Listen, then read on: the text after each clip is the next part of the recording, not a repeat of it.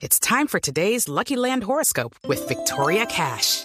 Life's gotten mundane, so shake up the daily routine and be adventurous with a trip to Lucky Land. You know what they say. Your chance to win starts with a spin.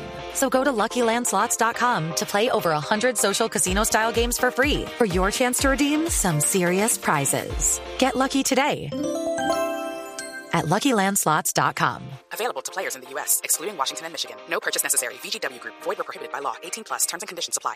Antes de hablar de las tasas de usura, el presidente Santos, que mm, a esta hora entrega un balance y se refiere, entre otros, al acuerdo de paz con las FARC, ha hablado sobre un tema muy importante, además del de Venezuela, que va a tratar con el vicepresidente de Estados Unidos, Mike Pence, Mike Pence. quien llega en los próximos días a Colombia. Ana Karina, ya tiene listo el gobierno un plan específico para, en tiempo récord, empezar a reducir todos los cultivos de coca en Colombia, un tema que sin duda le preocupa al gobierno de Donald Trump.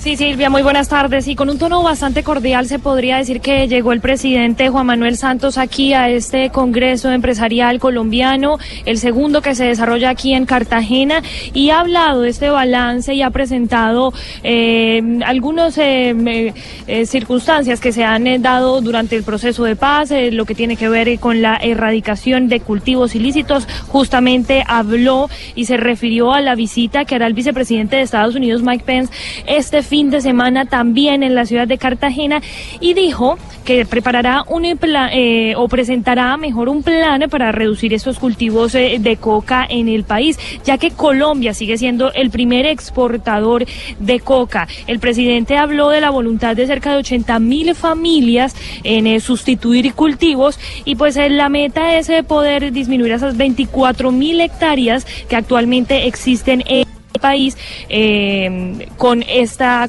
con la coca. El, Juan- el presidente Juan Manuel Santos se ha referido también a lo que hizo su el gobierno anterior y ha dicho que su gobierno se ha dedicado a darle continuidad a las políticas que pues se tienen eh, que vienen desde el gobierno del presidente Álvaro Uribe Vélez. Justamente también ha dicho el presidente Juan Manuel Santos aquí en esta cumbre de empresarios que mm, no ha traicionado a nadie y que por el contrario le ha dado continuidad y seguimiento a todas esas políticas en los tres pilares que tenía el gobierno de Álvaro Uribe Vélez. Se refiere a la confianza inversionista, a lo que tiene que ver con la seguridad y la cohesión social. Ese es el balance que presenta hasta ahora el presidente en Cartagena y muy atentos a este anuncio que hará en eh, pocos minutos sobre estas tasas de usura que facilitarán reducir los créditos, de, eh, el, el valor de los créditos para los colombianos. Esa puede ser la noticia económica del fin y del cierre del Congreso de la Andi. Estaremos, Ana Karina, muy pendientes con ustedes de Cartagena.